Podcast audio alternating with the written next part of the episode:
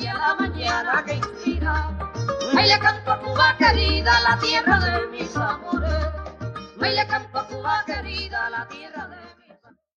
Buenas por aquí, ¿cómo se anda?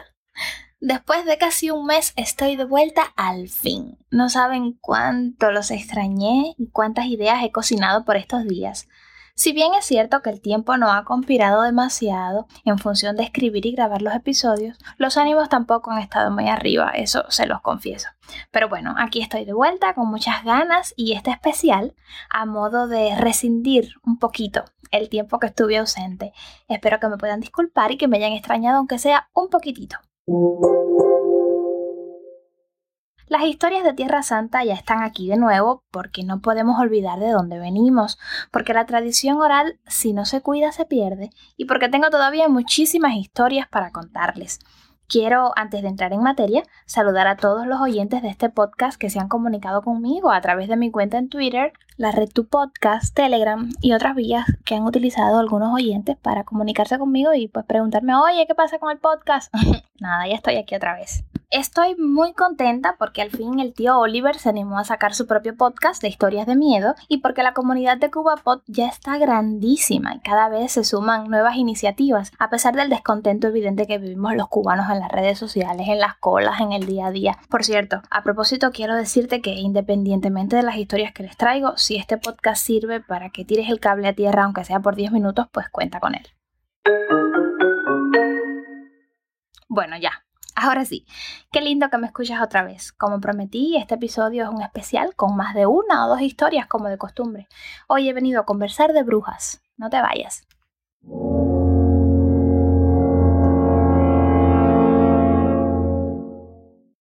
Una de las historias que de niña yo más temía era la de brujas que me contaba mi abuela. Confieso que me daba más miedo la descripción de la bruja que me hacía mi abuela que la típica bruja europea de los cuentos de hadas. No sé si será porque la bruja cubana tiene ese no sé qué que la hace más horrorosa o que yo tengo un gusto medio raro.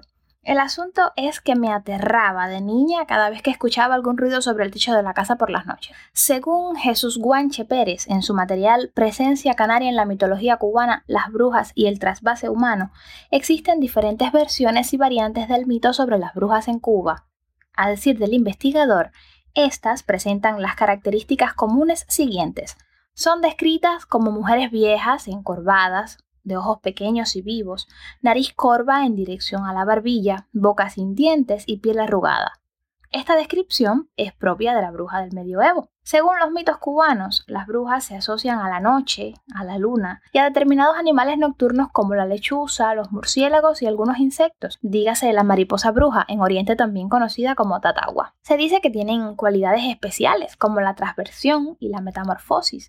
En el primer caso, poseen la habilidad de volar, valiéndose de la escoba doméstica para lo que se quitan la piel. Se aplican un ungüento debajo de las axilas, los brazos y o las piernas, compuesto por sangre del cordón umbilical de un niño recién nacido o con manteca de majá, y pronuncian la frase sin Dios y sin Santa María antes de emprender el vuelo. El vuelo en la escoba posee varias interpretaciones y significaciones simbólicas con un fundamento objetivo. Aunque según la tradición europea las brujas acudían a pie a los aquelarres, era muy común que llevaran un bastón o el mango de una escoba para ayudarse por el camino. Al mismo tiempo, el acto de cabalgar a horcajadas sobre la escoba formaba parte de algunos ritos del sábado, relacionados con la fertilidad de las cosechas.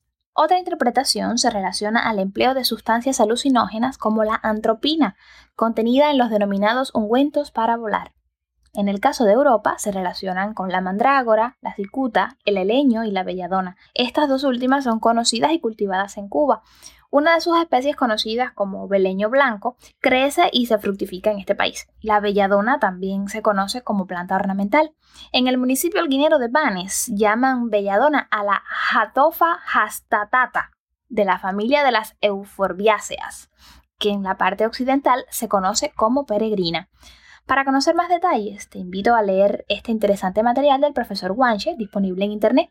Les reitero el título, Presencia canaria en la mitología cubana, las brujas y el trasvase humano. Ahora, sin más preámbulo, les regalo unas cuantas historias sobre brujas en los campos cubanos. Este es un especial de historias de Tierra Santa. Para que te desveles, ¿o no? Ya me dirás.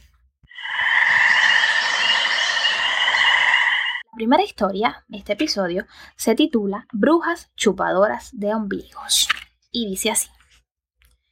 Yo era chiquita entonces y vivía en el pesquero. Y por arriba de la casa todas las noches pasaban las brujas. No pasaban muy tarde, casi siempre lo hacían de 10 a 10 y media de la noche. Nosotros las conocíamos por el ruido, porque el ruido era como el de una tela almidonada. A veces nos descuidábamos y ya teníamos el ruido arriba. Entonces encendíamos las chismosas, porque las brujas le tenían miedo a la luz. Y lo hacíamos así porque en la casa había un niño recién nacido, y hasta que no se le secara el ombligo había peligro de que las brujas le chuparan la sangre. Se dieron muchos casos por aquella zona de brujas que entraban a las casas y le chuparon la sangre a los niños. Leonila Moreno, 65 años, finca El Cubano. La siguiente historia se titula Brujas y las cruces de ceniza. En una casa de tabaco embrujada que había en el pesquero se oían conversaciones.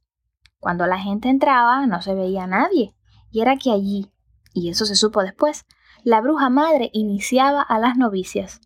Entonces, un hombre que estaba de paseo por la zona de apellido Acosta le dijo a los vecinos que hicieran cruces de ceniza en la esquina de la casa. Lo hicieron y las brujas no volvieron más. Pedro Ramírez, 69 años, finca Blanquizal. El siguiente relato se titula Bruja a quien le escondieron la escoba. Todas las brujas tenían escobas guardadas en sus casas. Ellas las preparaban con unos polvos mágicos. Salían de noche e iban volando hasta Islas Canarias para ver a sus familiares. Pero estos no lo sabían porque ellas miraban de lejos y después regresaban. A una vieja isleña que vivía por la zona del Purial le robaron la escoba que tenía guardada. La vieja se puso muy furiosa y botó a todo el mundo de la casa hizo unos conjuros y esa noche la escoba salió sola del lugar donde estaba escondida. Mucha gente la vio volando por el aire y fue a parar a casa de la isleña. Pedro Cano, 76 años, finca Santa Fe. Las brujas que se llevaron al niño. Por aquí vivía una vieja que tenía un hijo muy majadero. Y ella tenía muy mal genio. Un día, el muchacho le echó fango a la ropa que ella tenía en el cordel y ella, muy violenta, le dijo Ojalá te lleve una bruja, demonio. Y en el acto se aparecieron dos brujas y se llevaron al muchacho. Ella comenzó a gritar y vinieron los vecinos. Les hizo el cuento y un viejo de apellido Muñiz, que estaba oyendo, le prometió que le iba a devolver al muchacho, pero que había que buscar tres mujeres que se llamaban María y que fueran vírgenes. Aquellas mujeres se buscaron y aparecieron enseguida. Y el viejo dijo que un viernes a las doce de la noche había que salir al campo a buscar al muchacho, y para eso había que decir, el infierno se quiebra con esto si el muchacho no aparece, y hacer cruces de ceniza en el aire. Después que pasaran las mujeres, tenía que pasar, al poco rato, un grupo de hombres con unas antorchas alumbrando los rincones y diciendo, Busco lo que tú no quieres. Y así lo hicieron, y como a las dos horas y debajo de una barranca apareció el muchacho. Le faltaba el hígado, la sangre y los testículos, y en el lugar donde lo encontraron había un fuego apagado y como huellas de muchos animales. Parece que allí las brujas estuvieron cocinando algo. El viejo Muñiz se molestó mucho y se dispuso a quemar a todas las brujas de la zona, que, como él decía, eran brujas disfrazadas de isleñas viejas. Las brujas, cuando supieron de la quemazón, unas desaparecieron del lugar y otras fueron quemadas. El abuelo decía que eso ocurrió como en el año 1888 y que fue en la zona de la Prudencia. Ismael Pérez, 90 años, finca Las Cruces. Y para cerrar este ciclo de relatos sobre brujas, todos recogidos en el libro Cuentos de Guajiros para pasar la noche del periodista, poeta e investigador de Camajuaní René Batista Moreno, les traigo un relato que me encantó. Es el favorito mío porque todos ustedes saben que a mí me encantan los gatos. Y este se titula Las brujas que se transformaron en gatos. Y dice así. Aquí vivía un viejo de apellido Falcón, que era el lechero. Se levantaba muy de mañana a ordeñar las vacas y dejaba los cubos de leche en la mesa. Luego se iba a hacer otros quehaceres, hasta que llegaba la hora de ir al pueblo a venderla.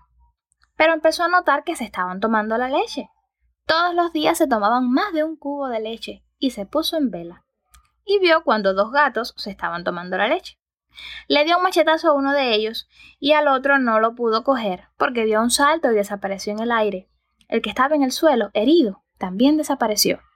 Al otro día se supo que una vieja isleña que vivía en la zona tenía una herida en una pierna. La gente decía que era una bruja y resultó ser verdad. Falcón poco después se mudó de allí para la Prudencia. Eso fue en el año 1919. Manolo Ramos, 89 años, finca marina. Y ahora sí, he terminado con todos los relatos de hoy. Tengo muchísimas más historias de brujas, pero eh, no sé, no los quiero cansar. si se animan, déjenme en los comentarios y pues el próximo, para un próximo episodio podemos seguir compartiendo y yo narrándoles otras historias sobre brujas, porque ya les digo, tengo muchísimas. Eh, espero que hayan disfrutado mucho este especial con cinco historias y que vuelvas la semana próxima para seguir compartiendo historias de Tierra Santa, porque no hay nada más sagrado que la tierra de uno. Y estas, el único fin que tienen es hacer o conseguir que te desveles. ¿O no? Ya me dirás. Hasta entonces, un beso. Ay, le canto a Cuba querida, la tierra de mis amores. Ay, le canto a Cuba querida, la tierra de